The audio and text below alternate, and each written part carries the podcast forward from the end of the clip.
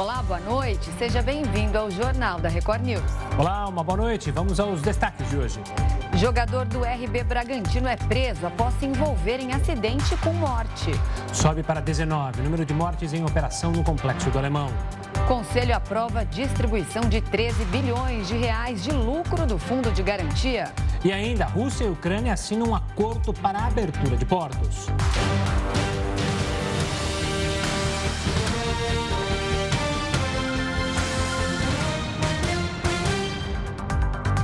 O governo anunciou nesta sexta-feira que vai bloquear mais de 6 bilhões de reais do orçamento para cumprir o teto de gastos. A repórter Narla Guiar está lá em Brasília e tem mais informações para a gente sobre isso. Boa noite, Narla.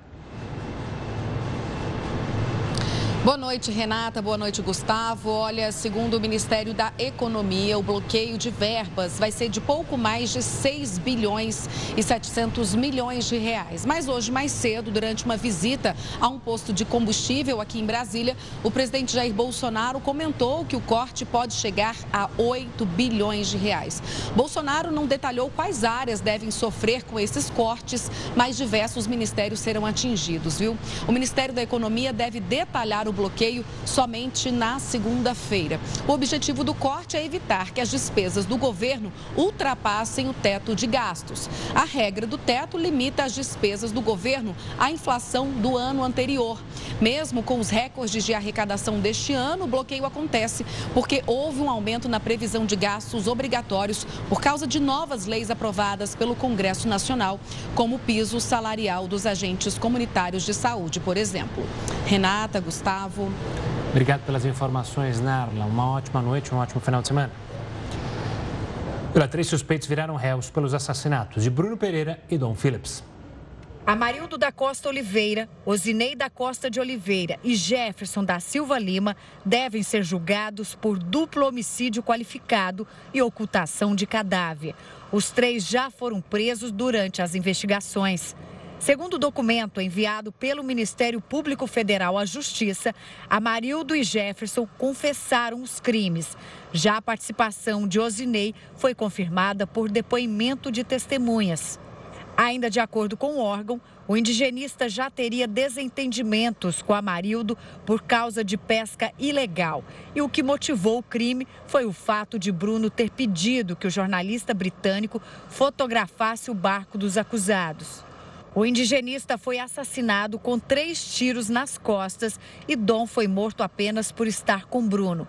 Tanto o motivo considerado fútil pelo Ministério Público Federal quanto o crime sem possibilidade de defesa são fatores qualificadores e podem aumentar a pena. Rubens Vilar, conhecido como Colômbia, também foi preso durante as investigações mas sua participação não foi comprovada e, por isso, o Ministério Público Federal não o inclui nesta denúncia. Dom Philips e Bruno Pereira foram mortos em junho deste ano na terra indígena Vale do Javari, no Amazonas. O vale é o local com maior registro de povos isolados no mundo e sofre com conflitos entre narcotraficantes, pescadores, garimpeiros e madeireiros ilegais. A Rússia e a Ucrânia firmaram nesta sexta-feira um acordo para liberar a exportação de grãos e fertilizantes pelo Mar Negro. Os ministros dos dois países assinaram o documento separadamente. O compromisso contou com a mediação do presidente da Turquia e do secretário-geral da ONU. Mais de 20 milhões de toneladas de grãos estavam bloqueadas nos portos por causa da guerra. A conciliação deve aliviar a escalada no preço dos alimentos. Segundo funcionários da Organização das Nações Unidas, o acordo estabelece a passagem segura dos navios pelo Mar Negro e será monitorada por um centro de controle em Istambul, na Turquia. Ele será válido por 120 dias, com possibilidade de renovação. Para falar mais sobre esse acordo, a gente conversa agora com o Vitélio Brustolini. Brustolini, perdão. Ele é professor de Relações Internacionais da Universidade Federal Fluminense, também pesquisador de Harvard. Harvard. Professor, obrigado pela participação aqui conosco. A Renata explicou exatamente como vai ser esse acordo, como foi costurado esse acordo. Olhando do ponto de vista mais macro, pode ser um sopro de esperança ou eu estou sendo muito positivo? Boa noite, Gustavo. Boa noite, Renata. Boa noite a todos. Esse é o primeiro grande acordo desde que essa ofensiva começou em 24 de fevereiro. É sim um passo importante. Agora, a gente tem que ficar consciente que é apenas um primeiro passo e é limitado aos alimentos e, no caso da Rússia, aos fertilizantes. É, o acordo, como vocês pontuaram, ele tem uma duração de quatro meses, de 120 dias, e é automaticamente renovado. E espera-se que nesse período, pelo menos nos quatro meses, já seja possível escoar a produção de grãos que estão estocados nesses três portos na Ucrânia, que fica em torno de 20 a 25 milhões de toneladas de grãos. Então, a expectativa é que sejam escoados até 8 milhões de toneladas de grãos por mês. É, isso não deve chegar imediatamente ao restante do mundo. É, a, a, ideia inicial é que sejam feitas inspeções tanto na saída quanto na chegada dos navios é, pelo Estreito de Bósforo, na Turquia. É, então, os grãos devem começar a chegar em meados de agosto. Professor, você falou aí alguns pontos interessantes.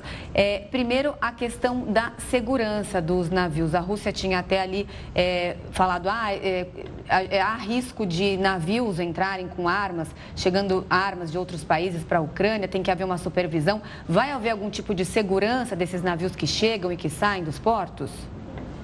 O acordo é que vão haver delegados de quatro representações da Rússia, da Ucrânia, da Turquia e das Nações Unidas, e esses delegados terão equipes de trabalho. E os navios, eles, ao passarem pelo Estreito de Bósforo, que une o Mar Negro ah, ao Mar Egeu e ao Mar Mediterrâneo, o restante do mundo, portanto, é, ao se passar por, por ali, as inspeções são feitas tanto na saída dos navios quanto na chegada. É, agora, veja, é, existe também a questão das minas, né, as minas marítimas, porque a Rússia vinha reclamando que é, a, a Turquia tinha, a Turquia não, a Ucrânia tinha colocado muitas minas marítimas naquela região e que por isso não era possível que os navios mercantes circulassem. De fato, existem minas, existem minas marítimas da Rússia também. Essas minas, só para a gente entender, elas têm em torno de 20 quilos de TNT, de explosivo. Elas são pretas e quando o mar está agitado é muito difícil visualizá-las.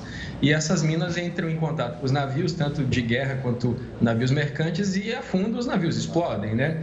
Essas minas, inclusive pelo direito internacional, elas são proibidas quando não ficarem amarradas, né, elas devem ficar sempre amarradas e quando elas se desamarrarem, pelo direito internacional, elas devem automaticamente se desativar, ou seja, o direito internacional proíbe que elas fiquem soltas e ativas, mas elas têm ficado soltas e ativas e elas são um risco para os navios do Mar Negro. Então, nesse momento, existe também a questão de como vai ser feita a desminagem de um corredor marítimo ali. É possível que haja essa necessidade, isso ainda não foi confirmado porque precisa ser feito um mapeamento. Professor, eu queria que o senhor falasse agora sobre o protagonismo da Turquia nesse acordo. Durante todo esse período de conflito, a Turquia sempre tentou fazer o famoso meio-campo entre as duas nações. E agora tem com sucesso justamente ajudar no acordo para que os grãos voltem a circular pelo mundo. É, veja, tem várias questões aqui. A Turquia, ela mantém uma boa relação com a Rússia, apesar da Turquia ser membro da OTAN. Isso é uma coisa. A outra coisa é que a Turquia tenta há muito tempo ingressar na União Europeia e o processo dela está engavetado. Está parado pelo menos desde 2019 porque ela não cumpre as exigências da União Europeia. Agora, a Turquia oferece, fornece drones né, militares é, para a Ucrânia nesse momento, mas continua conversando com Putin e com a Rússia. Inclusive, a Turquia pediu para ingressar no grupo ampliado dos BRICS, né, BRICS+. Isso vai ser discutido no início do ano que vem. É, o Erdogan, esse que, que, que, mediou essa negociação junto com a ONU, junto com o Guterres, que a gente vê agora, com o secretário-geral da ONU, o Erdogan ele passa pra, é, pela reeleição no ano que vem, então ele tenta conseguir mais protagonismo mundial. Inclusive a Turquia barrou, né, durante meses a ideia de ingresso da Suécia e da Finlândia na OTAN, é, fazendo exigências é, contra grupos que o Erdogan considera terroristas e que são grupos curdos que se opõem ao governo dele. Então existe sim uma questão geopolítica fundamental da Turquia, porque é, a saída do Mar Negro passa por território turco, passa por, por estreito, pelos estreitos da Turquia, é, mas existe também uma questão política aqui do Erdogan, ele tem interesse nisso e a própria Turquia consome muitos desses grãos é, que vão sair da Ucrânia nesse momento. E existe também a questão do interesse russo de que os seus próprios grãos, que têm uma saída pelo mar, é, ali é, um, é, é, considerado águas quentes, né? apesar da Rússia ser muito grande, a maioria dos seus portos é, congela durante uma parte do ano, o que não é o caso do, do Mar Negro, é, e dos fertilizantes que interessam ao Brasil. Afinal de contas, um quarto dos fertilizantes que o Brasil consome vem da Rússia. Professor, a princípio a gente falou aí em 20, 20, 25 milhões de toneladas de grãos que estão ali retidas nos portos ucranianos e vão sair agora, podendo sair com esse acordo. Essa quantidade já é suficiente para dar um alívio aí na crise alimentar que vários países do mundo estão enfrentando? E quando eles vão sentir, por exemplo, o reflexo na queda dos preços? Olha, Renata, o secretário-geral da ONU disse hoje que esse, essa liberação dessas commodities deve impactar no preço dos alimentos. A gente for pensar é, que, que a Ucrânia está entre os cinco maiores exportadores mundiais de trigo, é, de cevada, é, de, é, é a maior produtora mundial de sementes de girassol, óleo de girassol, milho. Então, isso impacta nos preços globais. O, o Guterres falou que isso deve impactar especialmente nos países em desenvolvimento. Né? Boa parte dessa produção vai para países é, do Oriente Médio, do, do próprio é, leste europeu. É, a Turquia consome 70% é, do, dos grãos é, agora veja, é, existe a questão do relatório da ONU de que se essa guerra perdurasse do jeito que estava sendo feito, com a estocagem dos grãos, 13 milhões de pessoas passariam fome no mundo neste ano. Né? 13 já tem muita gente passando fome, mas os números seriam agravados. É, isso deve sim gerar um reflexo no preço, por exemplo, do pão, né? por causa do trigo, é, da farinha de trigo, é, do milho também. Agora, é, a gente não deve gerar uma expectativa de que vai haver um reflexo gigante, porque os preços dos alimentos já vinham sendo pressionados por causa é, da, da pandemia global é, e o mundo é, se encaminha para uma recessão. Então, isso deve sim ter um reflexo, deve sim aliviar a fome de muitas pessoas, mas o reflexo no preço dos alimentos ele pode ocorrer, mas não, não deve ser tão expressivo. Professor, por falar em expectativa, é possível acreditar que esse primeiro passo que o senhor mencionou no começo da nossa entrevista gere frutos para novos pactos é, entre russos e ucrânios? Ou até mesmo também a expectativa negativa desse acordo não funcionar? Vocês falaram né, sobre é, órgãos que vão vigiar esse acordo, mas a gente lembra que houve é, os primeiros pactos de corredores humanitários que não foram respeitados. É possível acreditar que haverá um respeito a esse pacto e que isso possa gerar uma expectativa positiva é, em novos pactos? Eu, eu, vou começar de trás para frente. É, é, muito provável que o pacto funcione, né? que esse acordo funcione, porque a Rússia também tem interesse nisso, tem interesse em escoar sua própria produção de grãos e de fertilizantes. Então, não é do interesse de ninguém que isso não funcione. Neste momento, por exemplo, a Ucrânia já colhe uma nova produção, apesar da guerra, e não tem local para estocar os grãos. É, não é do interesse de ninguém a fome mundial, não é do interesse de ninguém que a fome mundial seja utilizada como uma arma de guerra. Agora, quanto a isso avançar para um acordo maior é improvável nesse momento, Gustavo. Vejo que neste, no dia de hoje, por exemplo, os representantes da Rússia e da Ucrânia não aceitaram sentar na mesma mesa, não aceitaram apertar as mãos, eles apenas ficaram próximos na hora da assinatura e do anúncio do acordo. É muito provável que se chegue a, um avanço nesse momento. Há poucos dias o próprio Putin disse que a, Ucrânia não tem mais interesse de conversar. A Ucrânia, por outro lado, eh, já disse algumas vezes que, sob as condições que a Rússia impõe, é, é impossível é, continuar a negociação. Então, é, este é um primeiro passo importante que acaba impactando o mundo inteiro, porque a gente está falando de alimentos, mas ele não é um sinal de avanço das negociações em outras áreas. Tá certo, não temos mais tempo. Vitélio Brustolin, ele é professor de Relações Internacionais na Universidade Federal Fluminense e também pesquisador de Harvard. Agradeço demais a sua participação. Um ótimo fim de semana. Bom fim de semana, obrigado. Valeu, professor. E o governo federal autorizou um desconto para renegociação da dívida do FIES. A porcentagem dos descontos varia de acordo com o perfil do candidato. Para quem não tem parcelas atrasadas, o abatimento é de 12%. Já quem estava em fase de quitação no final do ano passado, mas que já está com parcelas atrasadas por mais de 90 dias, pode abater 100% de juros e multas. Já os alunos que receberam Auxílio Brasil no ano passado ou que são registrados no CAD único terão desconto maior. Nessa categoria, para quem estiver com atraso de um ano, esse desconto total é de 92%. Para estudantes com parcelas atrasadas há mais de cinco anos, o abatimento é de 99% no valor total da dívida. E olha, o FGTS vai distribuir 13 bilhões de reais para os trabalhadores. Assunto para o Heródoto Barbeiro. Heródoto, uma boa noite. O Fundo de Garantia teve um rendimento melhor do que a poupança em 2021 e vai poder dividir, então, os lucros? Gustavo, essa é uma boa notícia para todo mundo que tem carteira assinada ou já teve carteira assinada. Porque ela vale para quem tem contas ativas e para quem tem conta inativa também, ou seja, foi empregado no passado, tinha carteira assinada mas por qualquer motivo não tirou o dinheiro do fundo de garantia. Agora é uma mudança radical na, na remuneração do fundo de garantia. Por que estou dizendo isso? Porque o fundo de garantia, ele rende apenas 3% ao ano. Se você divide por 12, ele rende 0,25% ao mês. A caderneta de poupança, ela rende no mínimo 6% ao ano. Se você divide por 12, dá 0,5%, dá meio por cento. Então, teoricamente, a caderneta de poupança rende mais do que o fundo de garantia, é verdade. Isso no passado. Ocorre que, de um tempo para cá, acho que de uns dois ou três anos para cá, a grana que o fundo de garantia empresta para financiamento, para construção, casa própria, etc., ela gera um lucro. E esse lucro vai enchendo o caixa do fundo de garantia. Bom, chega um determinado momento que o chamado conselho gestor do fundo de garantia diz o seguinte: olha, nós vamos pegar o lucro e vamos dividir entre as pessoas que têm contas nativas e inativas.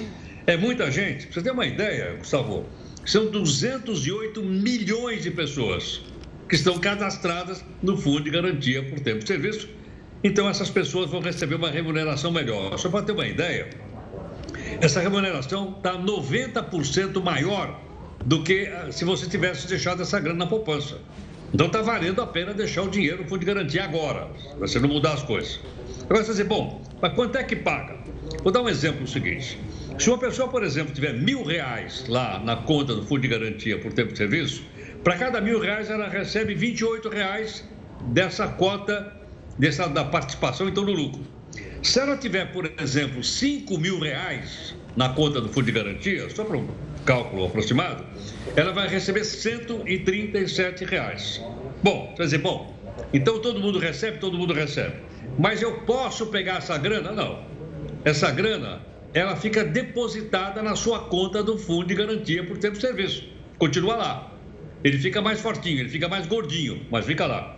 Então, quando é que eu vou poder mexer nesse dinheiro? Bom, para mexer nesse dinheiro, existem quatro possibilidades que a gente precisa lembrar. Primeiro, se eu for mandado embora do emprego sem justa causa, o que quer dizer isso? É, o cara disse para mim que não precisa mais do meu trabalho, me demitiu. Aí eu posso te tirar a grana.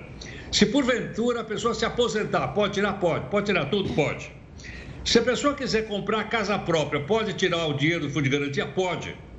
Também. E finalmente, se uma pessoa tiver, infelizmente, uma doença grave, ela pode tirar também o fundo de garantia por tempo de serviço. Então, essas são as quatro oportunidades de se tirar um fundo de garantia mais gordinho, porque, como você disse, Gustavo, ele tem um, ele tem um, ele tem um lucro de investimento e esse lucro então foi dividido entre 208 milhões de contas. Por que, que eu estou falando de contas de pessoas? Porque às vezes tem gente que tem mais de uma conta. A gente cidadão trabalha de manhã num lugar, de tarde em outro, ele tem duas contas de fundo de garantia.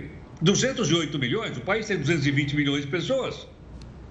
Só entendendo então que as pessoas têm mais de uma conta. Então, eu acho que é, é uma notícia boa o pessoal, ainda que só pode tirar essas quatro condições que eu acabei de, de, de enumerar aqui. Tá certo, Heroto. Anotado aí para todos os trabalhadores, então, esse dinheirinho extra, mas continua guardado. Daqui a pouco você volta, é. tá bom? Combinado.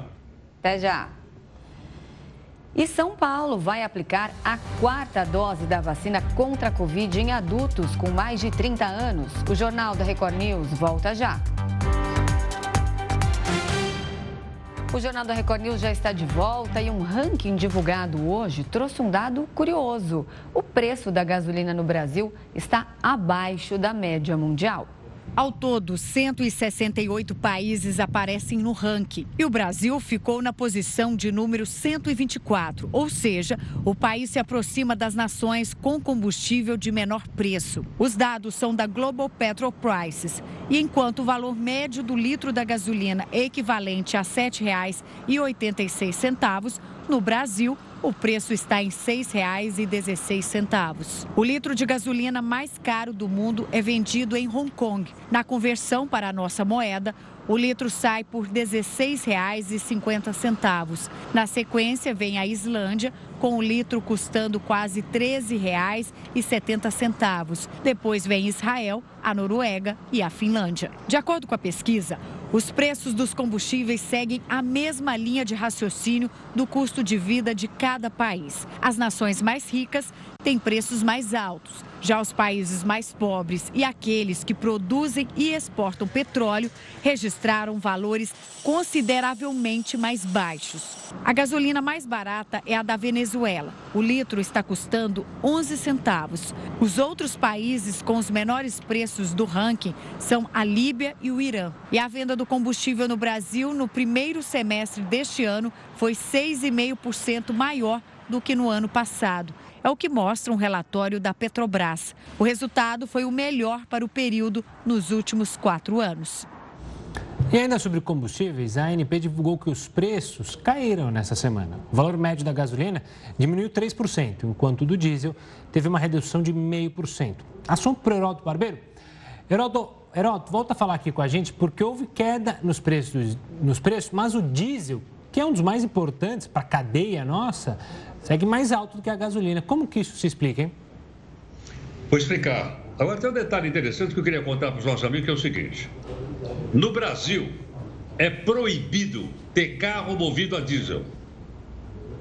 Vou repetir. No Brasil, é proibido ter carro movido a diesel. Desde 1976 é proibido. Então você não vai achar carro de passeio movido a diesel. Não vai. Quer dizer, mas. Uh... E a indústria automobilística? O que, que ela faz? Bom, a indústria automobilística ela tenta burlar a lei, dizendo que alguns carros são especiais e por esse motivo ele precisa usar o diesel. Vou citar aqui dois, fabricados pela Jeep. O Renegade, Renegade, o Renegade e o Compass, eles são movidos a diesel. Não pode? É, mas eles disseram que é um carro especial, XYZ, bababá. Não é um carro, é um utilitário, por esse motivo ele pode ser, ele pode ser movido a diesel. Agora você vai dizer, mas escuta, qual é a polêmica? A polêmica é o seguinte: primeiro, o diesel é mais poluente que a gasolina. Segundo, o diesel ele precisa ser preservado para o transporte, haja vista que nós andamos nesse país em cima de caminhão, em cima de ônibus. Então, consequentemente, se você abrir para carro de passeio, diesel, como tem na Europa, principalmente na Europa, você ia, podia faltar diesel para o caminhão ou para o ônibus. Então, por esse motivo, a lei proibiu, é proibido. Agora, os espertos são o seguinte: como o diesel até agora custava mais barato do que a gasolina, o cara queria um carro diesel. E o governo, desde 76, olha quanto tempo, disse: não, não pode não. Eu falei, bom, mas pera um pouquinho. E por que, que a gente não produz mais diesel?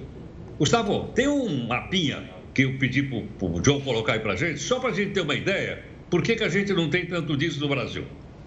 Esse mapinha, esse aí, ó, ele mostra os países que mais refinam petróleo no mundo e produzem diesel. Lá em cima, no topo, você está vendo ali os Estados Unidos.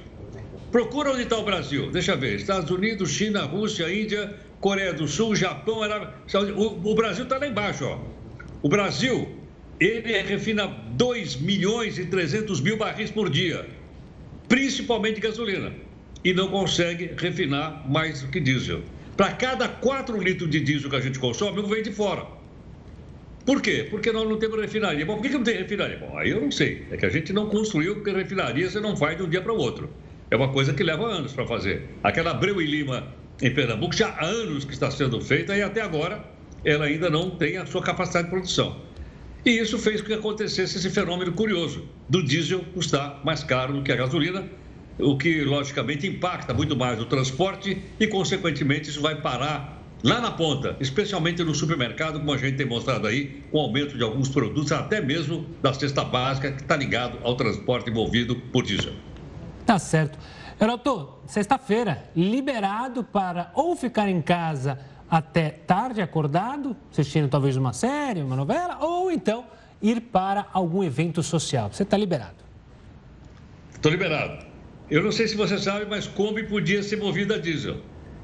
A sua, a sua era diesel, uma delas ou não? Não, a minha não era, mas a minha não era, mas pode ser, porque ela é considerada utilitário. É. E aí você andava com combustível mais barato do que o de gasolina. Mas infelizmente, infelizmente tiraram a Kombi do mercado. Fazer o quê, né? E tiraram a sua Kombi também, né? Fazer o quê? Era, doutor, só uma pergunta. O Gustavo pagou o café que ele tinha prometido? Olha, depois que eu fiz grande pressão sobre ele, fiz manifestação na redação, levei um cartaz, queremos café, etc., ele apareceu com o café para eu tomar. Aqui, ó, cafezinho na xícara, sempre muito bem tirado, foi com muito carinho e merecido, Heroto. Então tá bom, então tá certo. Bom final de semana. Um abraço. Tchau, tchau, Heródoto. Tchau. Bom, e a cidade de São Paulo vai começar a aplicar a quarta dose da vacina contra a Covid-19 em maiores de 30 anos na próxima segunda-feira. E quem tem mais informações ao vivo sobre essa ampliação no calendário vacinal é o repórter Tiago Gardinali. Boa noite, Tiago. Olá, Renata. Boa noite a você, o Gustavo, a todos que acompanham o JR News. É isso mesmo, a idade está diminuindo. A partir da próxima segunda-feira, as pessoas com mais de 30 anos poderão receber a quarta dose da vacina nos postos de saúde da capital. Lembrando que nesta semana teve início também a vacinação para crianças de 3 e 4 anos de idade com comorbidade, deficiência e também indígenas. Esta seleção, esse grupo específico foi escolhido justamente pela limitação de doses da vacina. A Prefeitura de São Paulo priorizou esse grupo em um primeiro momento de crianças de 3 e 4 anos de idade. Porém, os pais de crianças que não fazem parte desse grupo e desejarem vaciná-las, poderá inscrever seus filhos em postos de saúde como esse onde nós estamos, para a chamada fila da xepa, né? Aquela sobra no final do dia que acaba sendo aplicada em pessoas fora dos grupos prioritários. E aproveitar também para falar a respeito da quinta dose que pode ser aplicada em pessoas com mais de 50 anos de idade com imunossupressão. Os imunossuprimidos são aquelas pessoas que têm ah, algum problema na imunidade, né? principalmente transplantados, pacientes oncológicos. Então, as pessoas que fazem parte desse grupo, também que desejarem se vacinar, podem procurar os postos de saúde, porque existe a quinta dose para os maiores de 50 anos de idade, que pertencem a esse grupo dos imunossuprimidos. Mas, relembrando então, a partir de segunda-feira, de 30 anos para cima, as pessoas que quiserem se vacinar com a quarta dose da vacina contra a Covid-19 poderão procurar os postos de saúde. É a sequência aí da campanha de imunização. Renato, é, Renata e Gustavo. Bora se vacinar então, né, Gardinali? Você tem acompanhado se é, o movimento tem sido é, intenso nos postos de saúde ou o pessoal está deixando para lá essas próximas doses?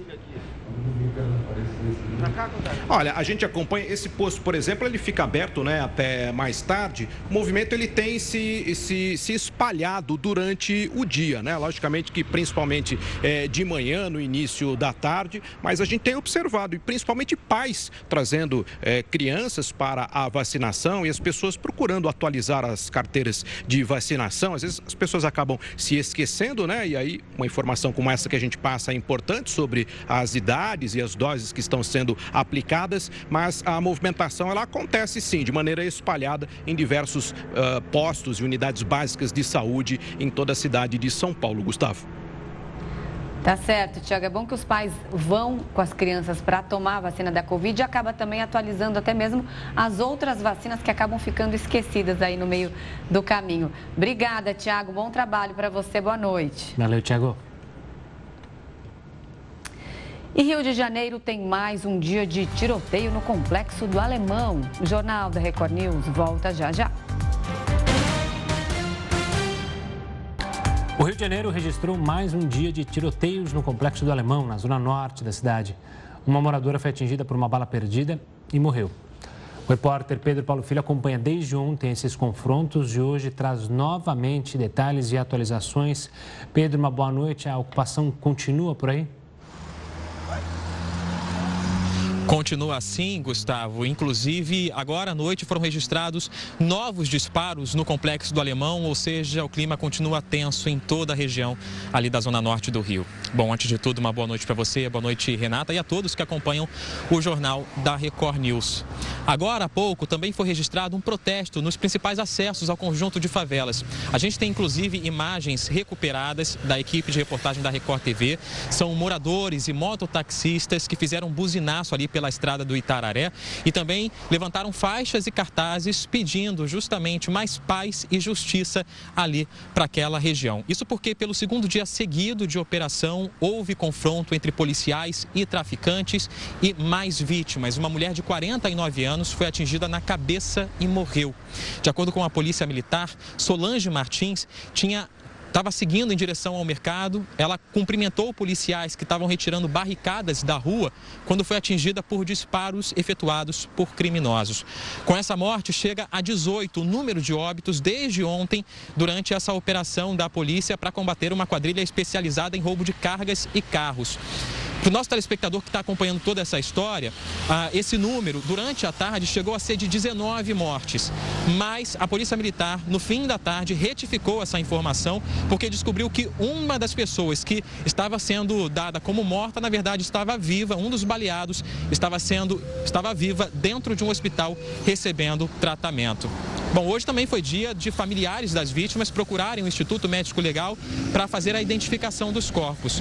Entre esses familiares está a viúva de um cabo da Polícia Militar que foi atingido durante um ataque à base da unidade de polícia pacificadora da Nova Brasília. Isso aconteceu ontem. Hoje ela conversou com a equipe de reportagem. Vamos acompanhar. Bruno de Paula Costa, né, meu marido, deixa dois filhos autistas, né? Meu filho mais velho é autista severo meu filho de 8 anos é o autista leve, mas assim, uma tragédia, né? E eu peço que as pessoas continuem orando pela família. Eu peço saúde a Deus, força, para poder criar meus dois filhos que vão precisar de mim. Bom, o cabo da Polícia Militar deve ser sepultado amanhã no cemitério da zona oeste do Rio.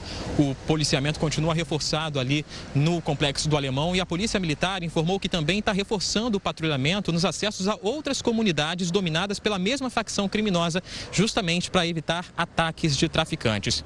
E Renata e Gustavo, uma informação que acaba de chegar: a Polícia Federal prendeu agora há pouco um homem que estava vindo aqui para o Rio de Janeiro na rodovia Presidente Dutra, que liga o Rio a São Paulo, na altura de Piraí, no sul fluminense. Os policiais encontraram dentro do tanque de combustível do carro dele sete fuzis e material para reposição, uma pistola e diversos carregadores.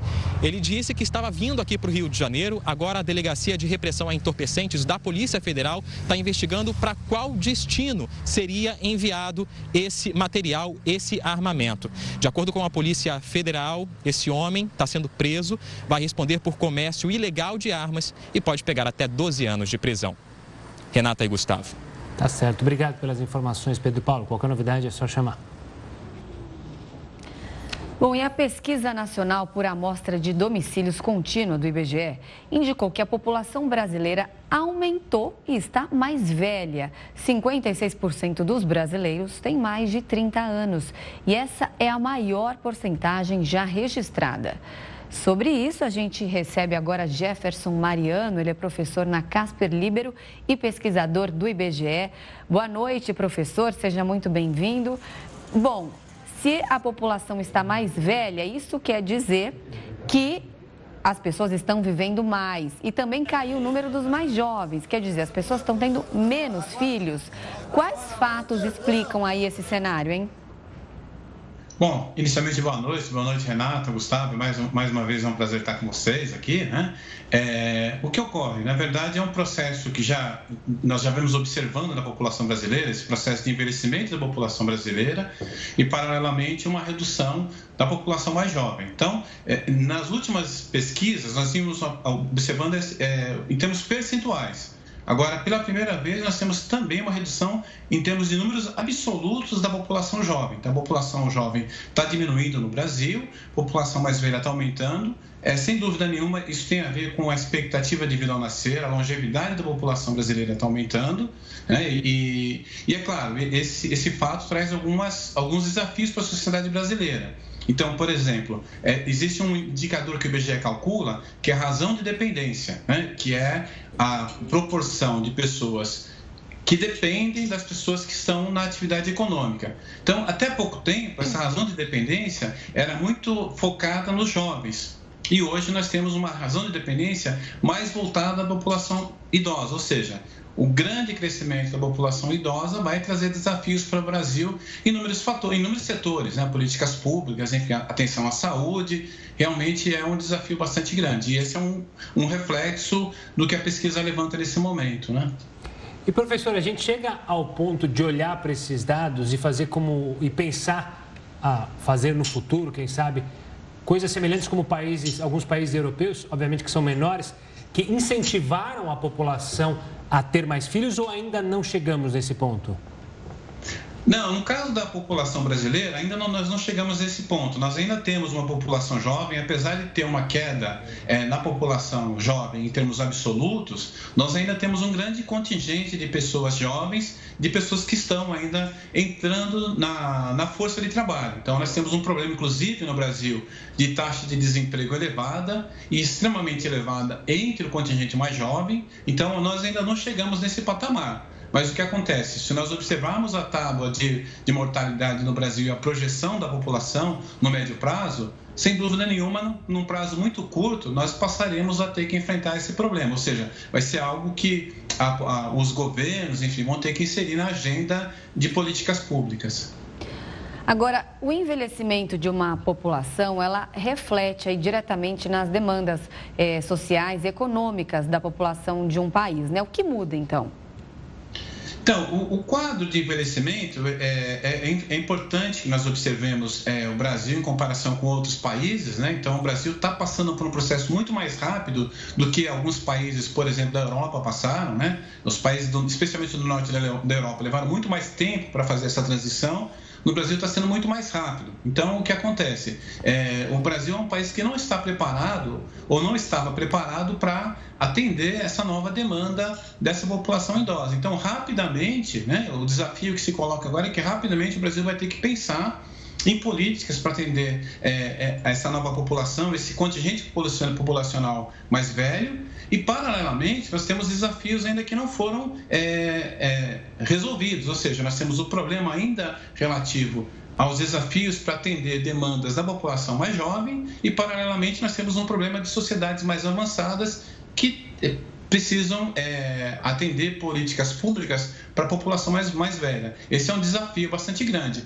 E aí tem uma outra questão da pesquisa, que eu acho que esse é um ponto bastante importante, como nós estamos falando das, das pessoas mais velhas, que é o fenômeno das pessoas que moram sozinhas. A pesquisa destacou que esse indicador ele cresceu, aumentou a proporção de pessoas que moram sozinhas, especialmente pessoas idosas e principalmente mulheres. Né? Então, das pessoas que moram sozinhas, a maior parcela é de população idosa e mais 60% é de mulheres idosas. Então, esse é um outro desafio de políticas públicas para atender demandas de pessoas que moram sozinhas, idosas, e é claro, né, é, tem outros é, levantamentos mais sofisticados que poderiam cruzar, por exemplo, a questão do rendimento. Né? Nós podemos ter situação de pessoas idosas com dificuldades, inclusive, com relação ao próprio sustento.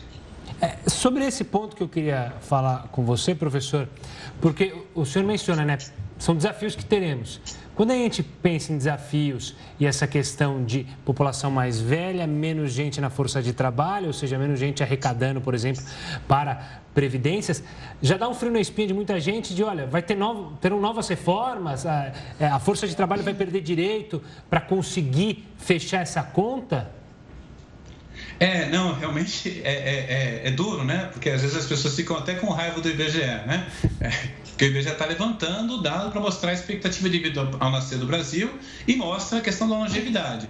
Então, o que acontece? Como, eu, como é, foi destacado, talvez no, no, curto prazo nós não tenhamos esse fenômeno, mas no médio prazo, o IBGE, por exemplo, todo ano divulga a tábua de mortalidade e vai mostrando que a expectativa de vida da população vai aumentando. Então, nós já tínhamos, por exemplo, mecanismos de ajustes automáticos. Então, por exemplo, a, a, a, reforma da Previdência, a penúltima reforma da Previdência, ela já colocava, por exemplo, é, um, ajustes com relação à, aposentadoria é, relacionado a essa expectativa de vida nascer, que era o fator previdenciário.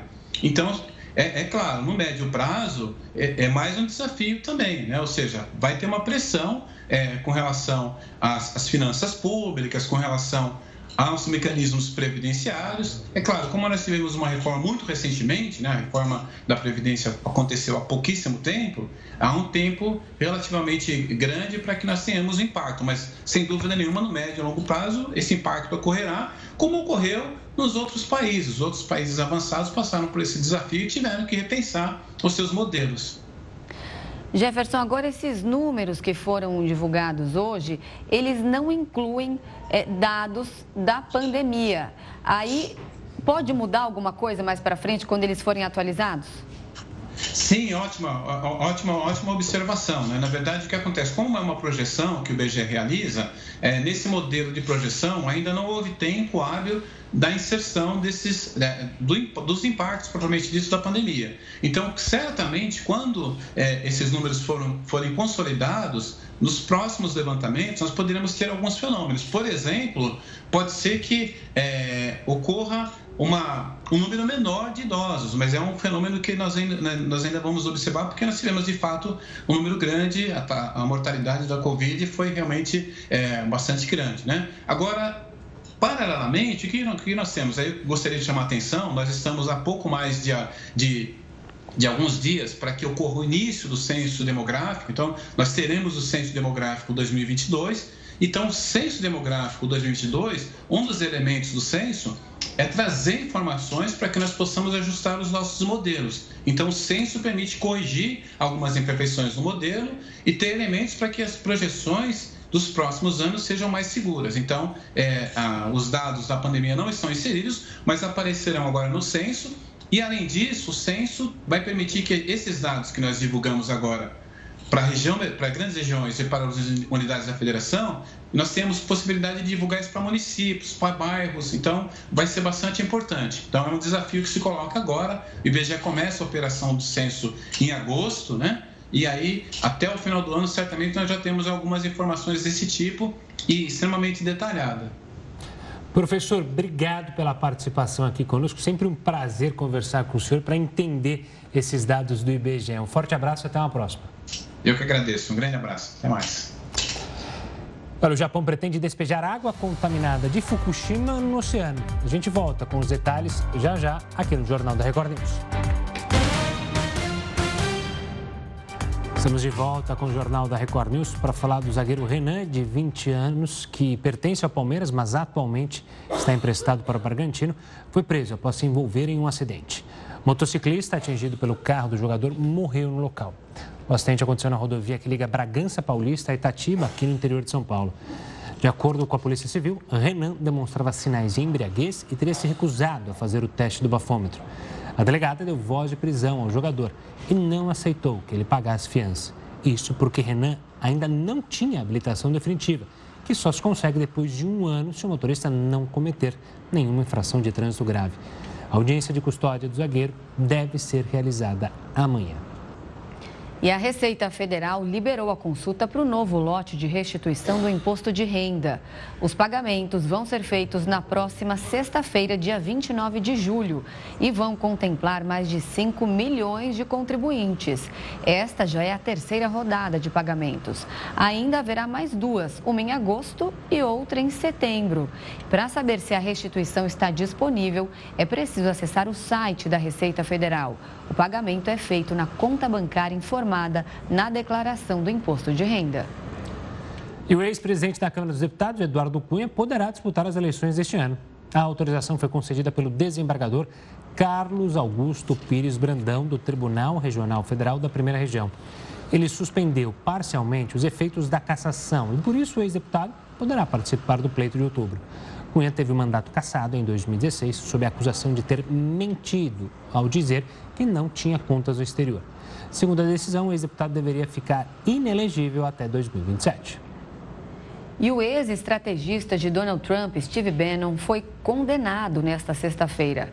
O júri considerou que Bannon é culpado por desacato ao Congresso dos Estados Unidos. Ele se recusou em depor e entregar documentos para a investigação dos ataques que aconteceram no Capitólio em janeiro do ano passado. Na ocasião, apoiadores do ex-presidente americano invadiram o prédio legislativo para impedir a reunião que validou a vitória do democrata Joe Biden na eleição presidencial. A pena de Steve Bannon pode variar de 30 dias a um ano de prisão, além de multa.